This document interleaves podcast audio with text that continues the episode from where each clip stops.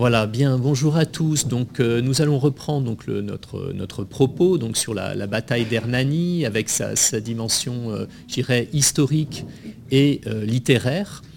donc, nous avons vu finalement le contexte, le, type de régime qui était mis en place. Et maintenant, dans cette deuxième partie, nous allons nous concentrer finalement sur la génération romantique euh, en quoi ce groupe de jeunes gens se constitue finalement en génération, ce qui fait que malgré leur diversité, euh, ils vont se, voir un destin commun.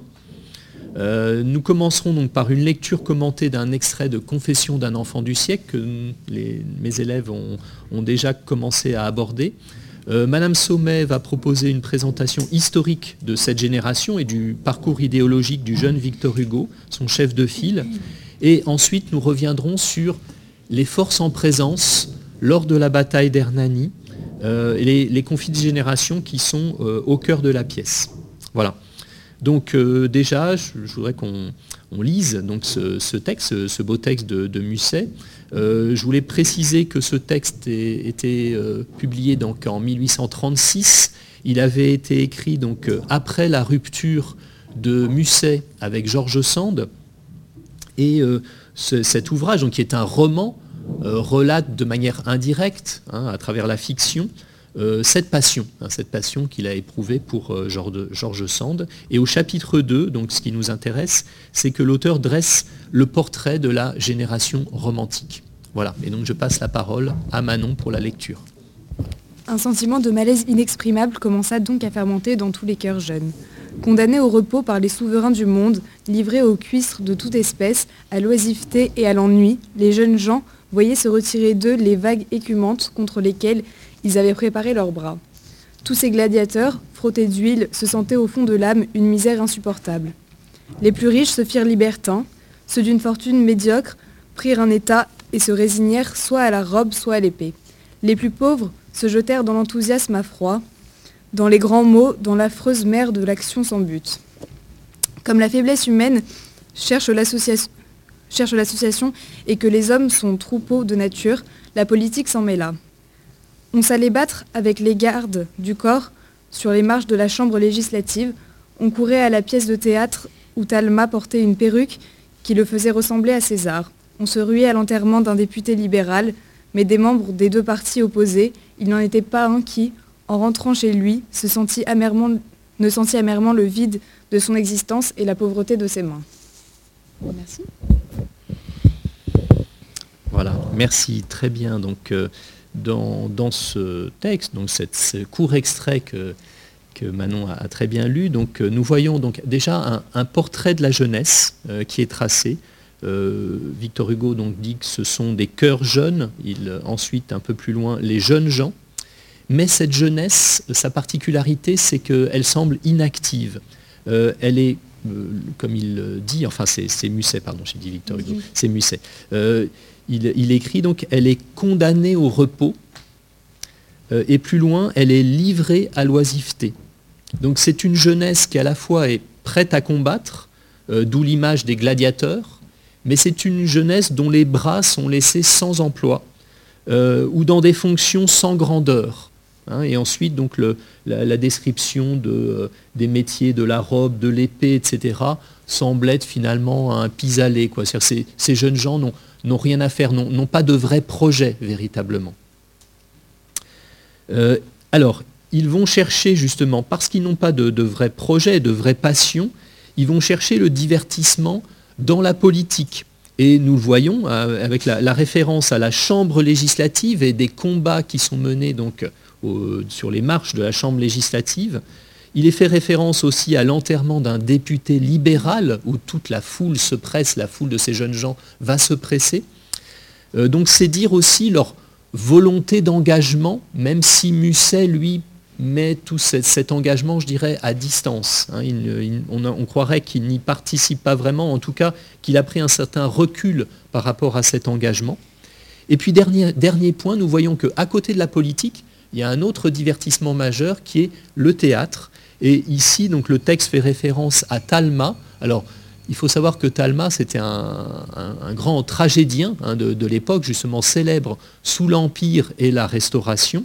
Et en particulier, il était célèbre pour avoir porté une perruque euh, dans des rôles où finalement euh, il faisait référence à Napoléon. Enfin, où on le voyait, finalement, on avait l'impression qu'il incarnait peut-être à travers César, en réalité, Napoléon. Et donc là aussi, cette, jeunesse fervente avait comme, modèle, vraisemblablement, justement, euh, l'empereur et tous les, combats, en quelque sorte, qu'il avait pu mener. Voilà. Donc, ce qui nous intéresse ici, c'est de voir que ce sont des jeunes gens euh, qui sont euh, donc ces jeunes romantiques, ce sont des jeunes gens qui cherchent leur voie, euh, qui s'affichent du côté des libéraux, donc plutôt contestataires, mais ça n'est pas non plus certain, et surtout qu'il y a chez eux une agitation fébrile, mais une, agitation qui dissimule mal finalement la, vacuité de leur combat. Hein. on a l'impression, et c'est sans doute l'impression de Musset, que euh, à la fois ils sont euh, partie prenante et ils s'engagent, et en même temps, euh, lui regarde ça avec une grande distance et voit avant tout le vide de l'existence. Hein. donc ce qui ressort chez Musset, c'est plutôt le sentiment de, mal-être, hein, ce qu'on a appelé le mal du siècle et qu'il a très bien exprimé. Et sans doute là, il y a une, grande différence avec l'attitude de Victor Hugo qui, lui, va montrer un, engagement plus, je dirais, plus profond peut-être, et euh, un engagement politique aussi qui, ira beaucoup plus loin. Et euh, c'est ce que justement euh, ma collègue va sans doute très bien montrer maintenant, voilà, en parlant de Victor Hugo et la génération romantique. Voilà. Oui, alors ce qui est intéressant donc avec Victor Hugo, c'est qu'il incarne, voilà, finalement, c'est ça, cette génération que Musset évoque et, que M. Langevin nous rappelait. Alors il faut savoir que Victor Hugo, euh, il est passé d'un milieu, on va dire, de, droite euh, ultra, ultra, c'est le terme qu'on emploie à l'époque, un milieu euh, libéral, puis républicain. Et peut-être finalement que c'est son attachement au, romantisme qui va lui permettre d'opérer cette transition. Alors tout d'abord, il faut savoir que sous la Restauration, Victor Hugo a bénéficié, hein, sous le règne de Louis XVIII, d'une gratification et d'une pension euh, pour euh, ses premiers poèmes. Donc au départ, c'est un poète, euh, on va dire, pro-régime, enfin finalement, qui est monarchiste, hein, qui est royaliste. Et il s'inspire en cela d'un grand auteur de l'époque qui, l'a fasciné, c'est Chateaubriand, hein, qui lui aussi va exercer une carrière politique. On a aussi beaucoup d'écrivains à l'époque hein, qui sont également engagés en politique. Donc Chateaubriand, c'est un peu le grand maître pour Victor Hugo hein, quand, il est, tout jeune auteur. Euh, et ça, c'est très intéressant. C'est l'influence de sa maman notamment, qui était euh, euh, fervente royaliste, qui va être très forte dans les premières années de Victor Hugo. Il va, par exemple, écrire une, un poème hein, qui est une ode à Charles X, donc le deuxième roi de la Restauration que j'avais évoqué tout précédemment. Hein, qui va succéder à Louis XVIII en 1824. Et euh, bon, on voit clairement apparaître, malgré cette, euh, cette, assimilation à ce parti royaliste, des idées nouvelles hein, que M. Langevin avait évoquées tout à l'heure. C'est chez Victor Hugo euh, ce thème de la lutte contre la peine de mort, donc euh, la, condamnation de l'échafaud, la lutte aussi contre l'esclavage ou le racisme, qui sont des thèmes qui apparaissent dans ses premières œuvres déjà. Donc euh, j'ai envie de dire qu'il est royaliste, légitimiste, mais à l'époque, on voit apparaître chez lui et dans ses œuvres des idées nouvelles qui petit à petit hein, vont lui permettre d'aborder peut-être d'autres idées politiques. Euh, Monsieur Langevin a rappelé également que dans les œuvres qu'il met euh, en scène, notamment dans Marion Delorme ou dans Hernani, on voit que sa, façon de présenter les personnages royaux, hein, finalement, font part d'un sentiment hein, peut-être petit à petit mitigé envers la monarchie. Hein, comme M. Langevin l'expliquait tout à l'heure, il met dans la bouche euh, d'un de ses personnages le fait qu'il ne considère pas que la monarchie relève d'un caractère sacré. Donc on voit que petit à petit, Victor Hugo, s'est écarté peut-être hein, du, chemin de ses premières années. en cela aussi, il faut évoquer la figure du père, la figure de son papa, puisque euh, vous le savez peut-être, hein, les, parents de Victor Hugo ont eu des relations compliquées. Euh, et, le père de Victor Hugo, lui, a été bonapartiste. Hein. il s'est engagé auprès de Napoléon Ier. Donc là, en fait, avec le temps, Victor Hugo va se rapprocher hein, de ses idées, de cet idéal finalement. Euh, ce père devient un peu son héros. Bon, enfin, je, reste bien sûr mesuré dans mes propos.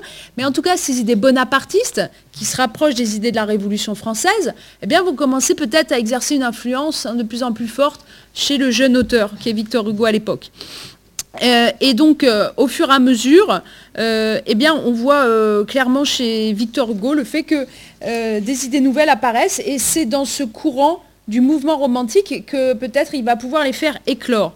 Et donc là, on a, grâce à un homme, un historien qui s'appelle Francis Démier, D-E M-I-E-R, hein, avec un accent aigu sur le premier E, qui a travaillé, qui est le grand spécialiste de la France du 19e siècle, qui a travaillé sur euh, la politique, l'économique et également l'aspect culturel de, ce siècle, eh bien, on a le portrait dressé de cette génération.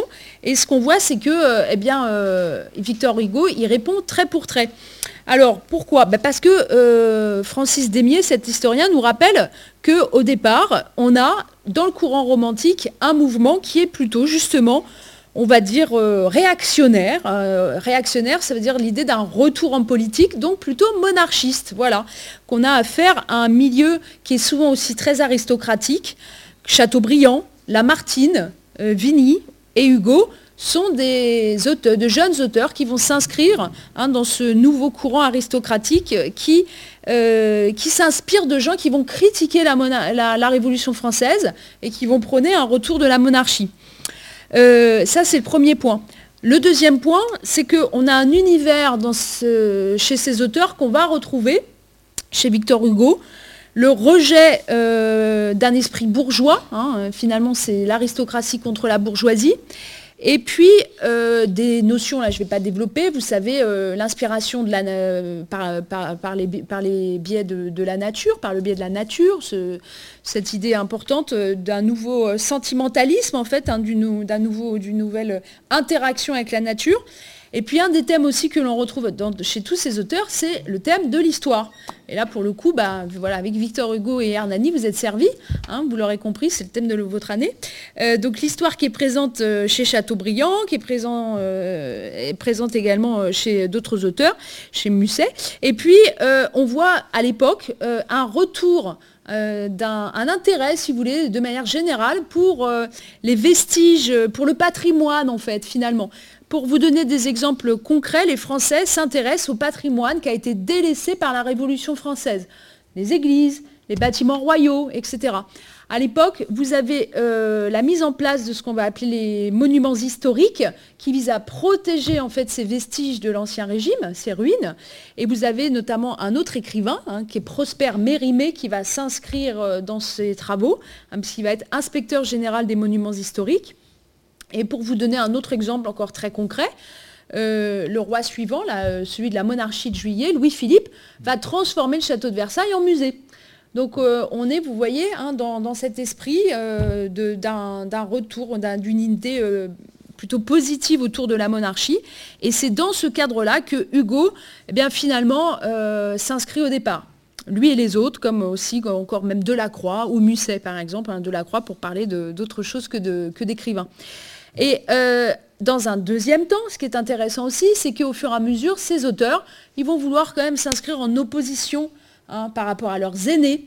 C'est d'où le conflit de génération entre les jeunes et les plus âgés. Euh, pourquoi? Parce qu'ils veulent aussi ils veulent s'opposer aux formes classiques, hein, la littérature ou l'art en général, à, canoniser, à codifier en fait euh, les œuvres jusqu'à présent, qu'on soit en littérature, en peinture ou en sculpture. Et là, cette jeune génération, elle, va vouloir s'intéresser à, des, euh, à, des nouvelles façons d'écrire finalement à des, euh, nouveaux types de, littérature aussi. C'est peut-être pour ça que Victor Hugo va s'impliquer beaucoup dans le théâtre, puisqu'à l'époque, le théâtre, c'est peut-être l'organe littéraire le plus populaire en fait. Le théâtre à l'époque, c'est un endroit où euh, les gens vont. On a des prix, euh, on a des loges bien sûr réservées aux plus aisés, aux aristocrates, mais on a aussi dans, le parterre des billets hein, où vous avez vraiment des, gens populaires issus du peuple qui viennent assister à ces pièces. Et, euh, donc c'est intéressant de voir que la, la jeunesse romantique va beaucoup s'intéresser, beaucoup écrire pour le théâtre Hein, peut-être parce que justement c'était un divertissement plus populaire. Et euh, ces jeunes auteurs vont créer autour d'eux des salons qu'on appelle des cénacles à l'époque, qui correspondent un peu peut-être à ce qui s'est fait avant, ce qu'on appelait les salons littéraires. C'est des jeunes gens qui se retrouvent entre eux autour d'une grande figure. Et dès 1827, donc euh, deux ans avant l'apparition d'Hernani, eh bien, euh, Hugo est suffisamment important pour avoir lui-même son propre salon, si vous voulez tenir son propre salon, rue Notre-Dame-des-Champs, où il reçoit des auteurs comme Lamartine, comme Musset, hein, comme Gautier, euh, comme Vigny ou encore Sainte-Beuve. Donc euh, finalement, c'est ça peut-être aussi cette génération qu'il a soutenue lors de la cabale qu'évoquait votre professeur de français, M. Langevin, hein, lors de cette, hein, de cette lutte qui est apparue contre sa pièce dans la presse. Ben, lui, il a créé son cercle d'auteurs qui vont le défendre et qui vont défendre cette nouvelle façon de penser. Je finirai juste par vous montrer le lien euh, que Victor Hugo établit entre littérature et politique, parce qu'on voit que finalement, avoir appartenu à ce groupe de, jeunes auteurs, là, ça va l'amener à penser autrement. C'est dans la préface justement d'Hernani. Je vous lis un extrait. Euh, il nous écrit, voilà, il nous dit, le romantisme, tant de fois mal défini, n'est à tout prendre, et c'est là sa définition réelle, si l'on ne l'envisage que sous son côté militant, que le libéralisme en littérature. Cette vérité est déjà comprise à peu près de tous les bons esprits, et le nombre en est grand. Et bientôt, car l'œuvre est déjà bien avancée, le libéralisme littéraire ne sera pas moins populaire que le libéralisme politique. La liberté dans l'art, la liberté dans la société, voilà le double but auquel doivent tendre d'un même pas tous les esprits. Et j'interromps la phrase, mais vous l'aurez compris. Libéralisme, je vous en avais parlé en politique, bah lui il le dit, voilà, maintenant il faut de nouvelles formes en littérature, et ça va passer par écrire, écrire bah, des pièces de théâtre autrement. Voilà, je m'arrête là pour le moment. Voilà, alors effectivement, bah, c'est un très bon moyen ici d'enchaîner, parce que écrire le, théâtre autrement, bah, justement, nous allons en, venir précisément à, Hernani comme manifestation finalement de ce, libéralisme en, littérature. Et je vais, je vais rappeler, alors je vais donner quelques éléments, évidemment, c'est un c'est cet événement majeur sur lequel nous, reviendrons en, plus en détail dans les, cours euh, prochains. Mais euh, je vais rappeler quelles sont les, forces en présence qui participent euh, à cette bataille d'Hernani, en particulier du côté, romantique. Voilà, et pour cela, je voulais que nous, nous lisions donc, le, court extrait de, ce livre de Dan Hubersfeld, qui s'intitule Le drame romantique, et donc c'est Florence qui va nous le lire. Qui sont ses amis? La jeunesse, dit-on, mais c'est un mot vague. Bien entendu, face à la gérontocratie de la Restauration, à ce gouvernement de vieillards revenus de l'exil, sans avoir rien appris ni rien oublié. La jeunesse défend en frémissant son droit à l'existence, et c'est un vieillard qui condamne à mort les jeunes époux dans Hernani. Hugo réclame des invitations pour des jeunes gens qui seront disposés aux places stratégiques. Qui sont-ils? Des étudiants, mais surtout des artistes. Gauthier, Nerval, Pétrus, Borel, Berlioz. L'école des beaux-arts et les ateliers mobilisés par escouade. Cette bataille est la leur. Je remets ma pièce entre vos mains, entre vos mains seules, dit Hugo, au sculpteur du Seigneur, au très jeune peintre et poète Théophile Gautier. Voilà, donc euh, merci pour cette euh, lecture. Donc nous nous retrouvons bien dans cet extrait euh, l'idée d'un conflit de génération euh, les personnes en présence, donc, ce sont de jeunes étudiants, artistes, poètes, euh, très jeunes même, parce que vous pouvez noter par exemple que Théophile Gautier, euh, au moment de la bataille d'Hernani, a seulement 18 ans. Hein. il, est, né en 1811, en août 1811, il a 18 ans, et vous savez, il, arbore ce, gilet rouge, justement avec toute l'insolence en quelque sorte de, sa jeunesse. Anne Hubersfeld souligne cette volonté de vivre, hein, cette affirmation de la vie des jeunes générations face à des vieillards, hein, elle parle ici de gérontocratie, qui concentrent le pouvoir entre leurs mains. Et euh, ainsi, je dirais que le, texte d'Anne rejoint euh, en un sens le portrait qui était proposé par Musset. Voilà. Ce qui m'intéresse euh, enfin, c'est finalement en quoi l'œuvre et la bataille qui l'accompagnent entrent en résonance, hein, en quoi les, deux finalement sont sur, des, thématiques semblables. Alors, puisqu'on n'a pas encore euh, avancé beaucoup dans l'étude de la pièce, je vais me concentrer en fait sur le tout début de la pièce, hein, la, toute première scène que, j'ai commencé à aborder avec, euh, les élèves.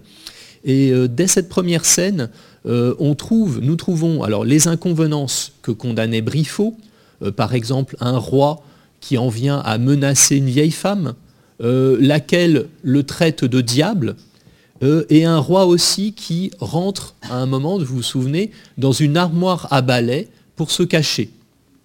Mais nous notons aussi, dès les premières répliques, euh, le chiasme du vers 10 qui lui renvoie à cette, thématique de la jeunesse. Donc je vous rappelle ce, ce vers. Le jeune amant sans barbe à la barbe du vieux. Dans ce vers, nous voyons non seulement l'opposition entre la, la jeunesse imberbe d'Hernani et le, vieux Don Ruy Gomez, mais le vers suggère aussi que le vieux est berné. Hein, faire quelque chose à la barbe de quelqu'un, ça veut dire le faire finalement euh, malgré sa volonté, enfin voilà, en, se moquant en quelque sorte de lui. Donc le vieux ici est dans le rôle hein, du barbon, en quelque sorte, berné par le jeune amant intrépide. Hein, et nous savons aussi que euh, derrière cette rivalité entre Hernani et Don Ruy Gomez, nous avons finalement, en un sens, une réécriture aussi de euh, l'école des femmes, hein, où le est berné euh, aussi par le, jeune amant d'Agnès. Un peu plus loin, j'avais noté aussi une antithèse entre son vieux futur, c'est Don Carlos qui parle, hein, il dit donc pour Don Ruy Gomez, c'est son vieux futur, et Hernani est, nommé son jeune. Donc, ce que nous voyons ici, c'est que cette euh, expression euh, relâchée, donc qui, euh, désigne un grand d'Espagne, son vieux futur, joue sur les mots. Hein. A priori, le futur, ce qui n'est pas advenu, ne peut pas être vieux. Et donc ici, je dirais que la moquerie ressort en quelque sorte à travers le, jeu de mots. Et d'autre part, nous voyons aussi que Hernani, lui, est caractérisé simplement par le mot jeune, comme si finalement il n'était même pas besoin de dire jeune amant. Jeune, ça veut dire aussi finalement qui est euh, euh, vraisemblablement euh, épris, plein de fougue, etc. Donc voilà, cette thématique de la jeunesse, elle est vraiment au cœur de la pièce. Alors là, je n'ai pas le temps de le montrer très en détail, mais c'est vraiment important de le souligner et de voir que dès la première scène, nous, savons qu'elle a fait réagir le public et qu'elle a finalement euh, initié hein, la, bataille, hein, puisque dès les premiers sifflets ou les premiers applaudissements sont, euh, survenus finalement dès les premières scènes, eh bien euh, voilà un exemple finalement de cette incarnation à l'intérieur même de la pièce, cette mise en abîme dans la pièce du combat qui se joue aussi dans la salle. Et ça, c'est vraiment un, élément que je voulais que vous notiez et qui me semble vraiment important. Euh, donc nous voyons que, Victor Hugo s'amuse euh, par son écriture même à venir tirer la barbe des vieux, si on peut dire, euh, comme un enfant joueur et, insolent. Mais plus sérieusement, puisque le drame a une fin tragique, le vieux duc, le vieillard, comme le nomme Hernani très souvent, sera celui aussi qui aura le pouvoir de mort. Donc nous voyons finalement que les, voilà, le, personnage qui représente la vieillesse, eh bien, il est aussi celui qui va euh, aussi entraîner la mort du jeune. Hein. donc, dans ce, combat n'est pas, anodin. Et donc, euh, la, pièce montre cette révolte de la jeunesse contre ceux qui tendent à contrarier leurs désirs pour finalement leur enlever, aller jusqu'à leur enlever la vie même. Hein, ils, les, les, contraignent, ils les contrarient dans leurs désirs, mais ils vont jusqu'à leur donner la mort. Et donc l'opposition entre générations structure à des degrés divers la pièce et se retrouve dans l'antagonisme entre les acteurs de la bataille. Voilà. Alors, nous voulions avec ma collègue qu'il y ait un, prolongement aussi à cette, euh, voilà, euh, cette bataille d'Hernani, hein, encore une fois qu'on reverra plus, plus en détail. et pour cela, il, faut évoquer aussi voilà, la monarchie de juillet, la, révolution hein, de 1830, parce que quelques mois seulement après la, pièce qui a donné lieu à cette bataille, eh bien, il va y avoir une, révolution à Paris. Et je pense que c'est important de, pour comprendre le contexte de la, décrire en détail. Voilà. Mm. Merci Marie. Merci. Euh, euh, quelque chose que je voulais ajouter justement au sujet de ce conflit entre jeunes générations. Euh, dans le texte que votre camarade a lu, dans un premier temps, en fait, les, vieux, hein, les assimile à cette, cette gérontocratie dont il parle. Mmh. Victor Hugo les assimile aussi aux exilés, aux émigrés, à ceux qui sont revenus, je le cite à nouveau, à, ce gouvernement de vieillards revenus de l'exil sans avoir rien appris ni rien oublié. Là, en fait, euh, Victor Hugo fait référence aussi aux nobles qui avaient dû quitter la France au moment de la Révolution française. Et ça, je, bon, vous en avais pas parlé parce qu'on ne peut pas tout dire, mais là, finalement, je me dis que c'est intéressant pour vous de comprendre ça.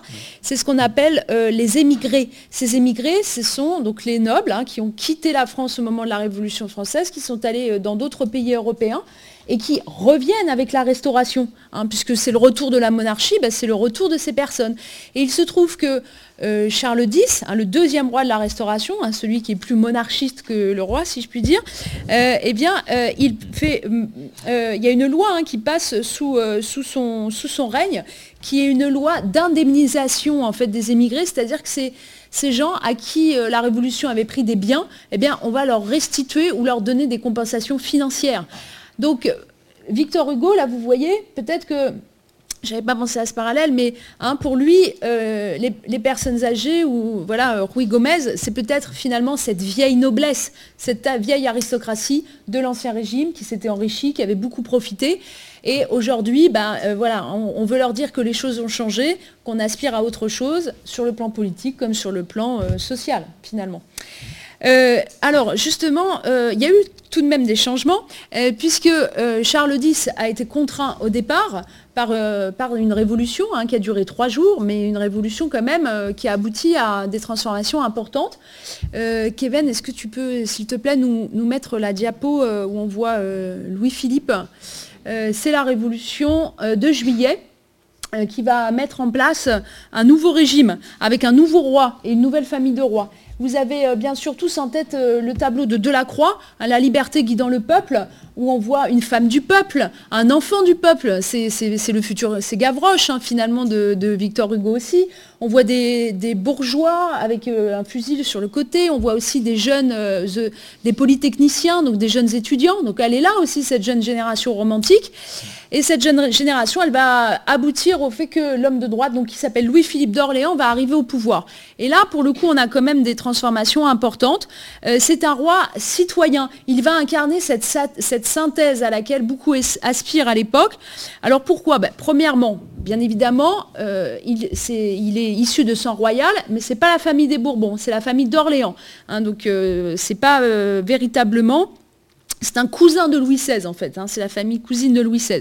Il avait d'ailleurs euh, voté pour euh, la mort de, son cousin, hein, Louis XVI. Et pendant la Révolution française, cet homme a été appelé Philippe Égalité. Il a participé à des combats révolutionnaires, la bataille de Valmy par exemple en 1792, hein, quand la France est attaquée par les autres monarchies, et à Gemap également. Bon, je passe le détail de sa biographie, mais si vous voulez, il incarne le roi qui est ouvert aux idées nouvelles. Ces idées nouvelles, en effet, il va les accepter parce qu'on a un vrai régime parlementaire qui s'impose à l'époque, ça c'est le mot qu'il faut que vous notiez par rapport à la monarchie constitutionnelle précédente, on a un régime parlementaire. Ça signifie quoi? Ça signifie que bien sûr on a des idées libérales qui s'imposent, la liberté de conscience, la liberté d'opinion et cette fameuse liberté de la presse. D'accord? Hein, Même si euh, ça ne veut pas dire une liberté euh, pleine et entière telle qu'on peut la connaître par la suite, mais tout de même. Il y a aussi euh, des avancées euh, libérales sur le plan de la religion. Prenons un exemple, la religion catholique n'est plus religion officielle. C'est l'article 6 de la nouvelle constitution, enfin du nouveau texte de, charte qui le dit. Cette liberté de la presse et d'opinion est restaurée. Article 7, la censure ne pourra jamais être rétablie. Donc vous voyez, ce sont des changements importants. Le pouvoir aussi des chambres est renforcé. Et on a sur le plan politique des idées nouvelles, hein, qu'on appelait libérales à l'époque. Le suffrage censitaire est élargi.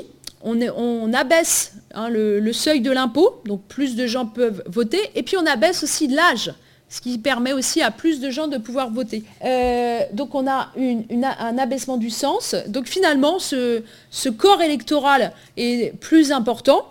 Et euh, il permet, donc c'est en fait un, abaissement à, 25 ans. Et euh, bon, de manière générale, euh, c'est 250 000 électeurs, 250 000 hommes qui vont pouvoir voter.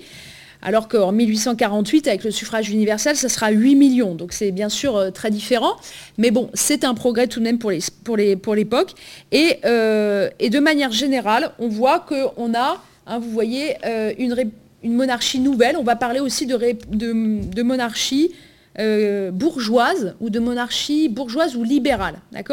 Donc euh, Victor Hugo, lui, euh, il est dans. Il vit ces années-là, d'accord, après Hernani, après la bataille d'Hernani, mais ça, finalement, ça contribue hein, au succès de ces idées libérales qui vont se répandre au cours du siècle et qui vont l'influencer lui aussi. Il a toujours été influencé, Victor Hugo, par ses idées libérales, mais aussi par la question sociale. Il, écrit, sur euh, des prostituées, sur euh, des gens du peuple, sur des enfants abandonnés. Hein. Euh, c'est quand même aussi c'est des figures récurrentes dans son œuvre.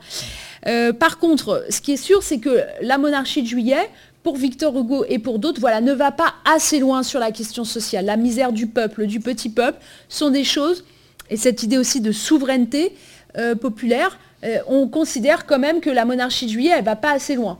pour donner un exemple sur le plan politique, on dit que les ministres ne sont pas responsables devant les députés, c'est-à-dire que les députés ne peuvent pas défaire, hein, démettre des gouvernements. C'est le roi qui continue à les euh, nommer et à décider hein, finalement de leur sort. Donc euh, pour certains, la monarchie de juillet ne, va quand même pas assez loin, et, et, surtout sur le plan de la question sociale, elle ne s'intéresse pas suffisamment au petit peuple. Et c'est ce qui fait que le mouvement romantique, et c'est le dernier point euh, de, mon discours que je voulais aborder, ben, il va justement évoluer. On est parti, rappelez-vous, d'un mouvement romantique qui était quand même plutôt euh, pro-monarchiste, hein, euh, pro-aristocratique, et puis en fait, au fur et à mesure de ces années et de ces bouleversements politiques, ben, le mouvement romantique va clairement se tourner vers ce qu'on peut appeler un mouvement de jeunes de gauche, en tout cas un mouvement clairement libéral. D'accord? Euh, et, pour le coup, euh, Hugo, c'est pareil, hein, il n'est pas le seul à exercer, à, pardon, à incarner ce, changement. Euh, il y en a d'autres qui vont l'accompagner. Et parmi ces libéraux, bah, certains vont commencer aussi à avoir des idées républicaines et à les exprimer de manière plus importante. C'est donc par exemple Vigny, hein, Alfred de Vigny, le poète, c'est Chateaubriand également, Victor Hugo qui sont déçus par cette droite finalement et euh, qui vont se tourner vers ce qu'on n'appellerait pas le socialisme à l'époque, puisque le terme n'est pas employé, hein, il n'existe pas, mais vers ce qu'on appelait la question sociale, d'accord, vers des idées sociales. Nous, aujourd'hui, on dirait plutôt gauche, voilà, mais à l'époque, ces termes n'existent pas. C'est pour ça que j'ai... On va parler aussi euh, d'un courant de pensée euh, on va parler d'humanitarisme, hein, d'un caractère humain, voilà. Donc, en tout cas, l'idée, pour résumer, pour être simple, c'est que le romantisme se tourne désormais vers le peuple. Voilà, tout simplement. On pourrait dire ça comme ça. Vers les misères du peuple, vers euh, l'oppression que subit le peuple. Et c'est intéressant de voir à ce titre que Victor Hugo a écrit des poèmes où il part de la misère euh, et, du petit peuple et des conditions de vie des gens dans la rue et du manque de logement, etc. etc. Donc, et d'un seul coup, le poète eh bien, trouve un intérêt à ces questions euh, qui normalement n'étaient pas forcément celles que les grands écrivains euh, abordaient jusqu'à présent. Voilà. Voilà, donc un basculement du mouvement romantique hein, vers le peuple. Et je m'arrête là. Voilà, merci beaucoup. Alors, je vais ajouter quelques, quelques mots et puis après, on écoutera aussi vos, questions, bien sûr. alors, évidemment, c'est difficile de retracer l'intégralité comme ça de l'évolution d'un mouvement. Il y avait malgré tout un, un assez grand nombre hein, à la fois de, poètes et d'artistes romantiques, mais retenez bien hein, cette évolution hein, qui caractérise en particulier Victor Hugo, avec l'intérêt de plus en plus marqué pour des, questions sociales, effectivement. Et ce qu'il faut savoir, c'est que bah, à, l'époque, finalement aussi, où il écrit euh, Hernani, ben c'est pour lui un moment où il, bascule véritablement. quelques jours avant de, justement de, faire jouer la pièce, eh bien euh, voilà, il, décide aussi que euh, son théâtre, ses œuvres, il veut avant tout que euh, elle puisse rencontrer un public, mais un, public plus large. Hein. Il y a cette volonté chez Victor Hugo euh, d'aller vers un, théâtre plus populaire. Hein. et ça, c'est quelque chose qui est, assez frappant et vraiment intéressant à retenir. Et pensez bien que la contradiction, enfin ce qui fait la difficulté, en particulier en 1830, c'est que c'est de faire jouer au théâtre français, donc là finalement où se réunit plutôt l'élite, où on a l'habitude de voir des pièces classiques, des pièces qui sont censées en tout cas pouvoir s'adresser à un public beaucoup plus large. Et c'est pour ça que euh, à l'époque même où Victor Hugo fait, jouer euh, la, pièce, eh finalement ceux qui sont les libéraux euh, sur le plan politique ne sont pas nécessairement en, en accord avec lui je dirais, sur le plan esthétique, c'est-à-dire qu'ils n'apprécient pas nécessairement une pièce comme Hernani. Il y a une partie des libéraux au plan politique qui, en réalité, euh, ont plutôt un goût classique et qui considèrent que euh, au théâtre français, on ne doit jouer que de grandes tragédies où on a un, voilà, un, niveau de langue soutenu et où on a une certaine prestance avec des personnages grandioses, etc. Donc voilà, il faut penser que voilà, c'est une, question qui est complexe. C'est vrai que moi, c'est par ça que je voulais terminer, c'est que nous avons vu à quel point les enjeux politiques et littéraires euh, pouvaient se rejoindre, et euh, la bataille d'Hernani en est la manifestation.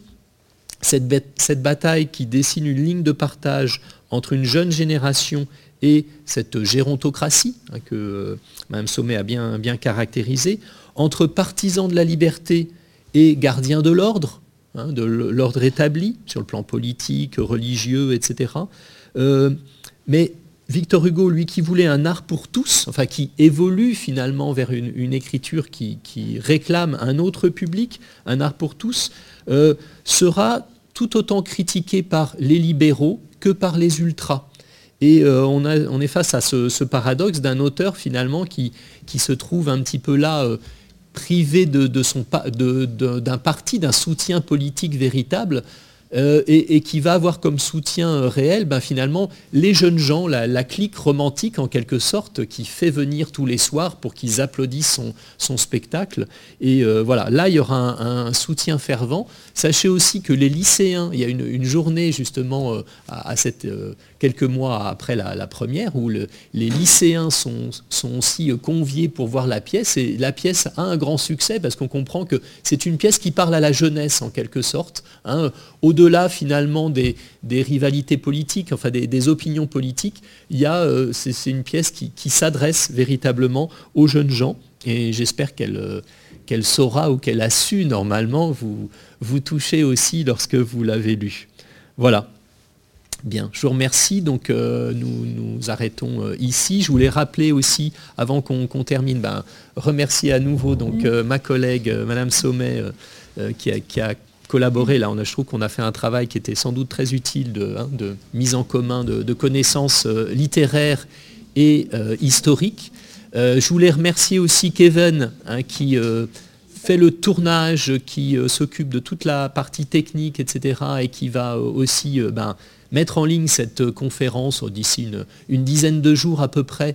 elle sera en ligne et vous pourrez évidemment revenir dessus.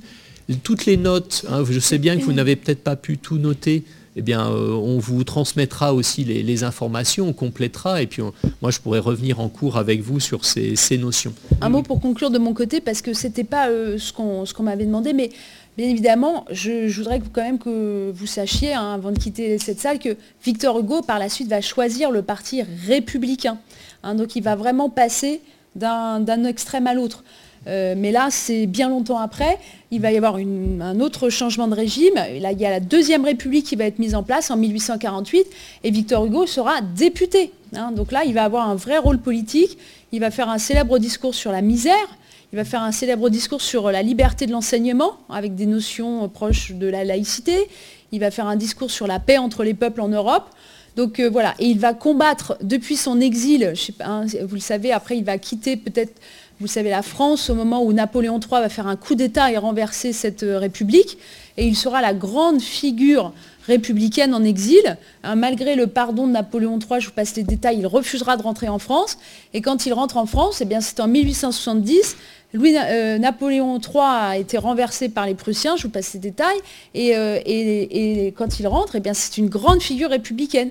Et il obtiendra des funérailles nationales, hein, et euh, c'est ce qui fait que finalement, Victor Hugo, il est héroïsé au moment de sa mort, et avec un cortège qui part de l'Arc de Triomphe jusqu'au Panthéon, et c'est donc à la fin de sa vie une grande figure républicaine. Mais donc ce qui est intéressant, c'est que finalement, il aura traversé le siècle et euh, traverser ses opinions politiques, voilà, traverser les grandes idées politiques du 19e siècle. Voilà. Pour l'histoire, en tout cas, c'est ce que je voulais ajouter, parce que ce n'était pas euh, l'époque d'Hernani, mais c'était quand même important de le dire.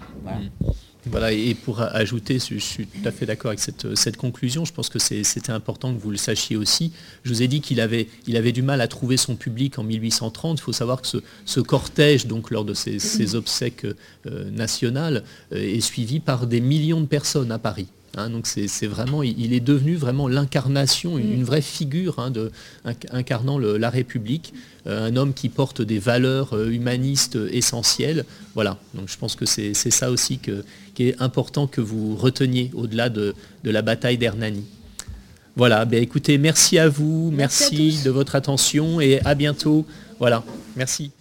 Maharashtra छोड़ा महाराष्ट्र अठवा छोड़ा पशु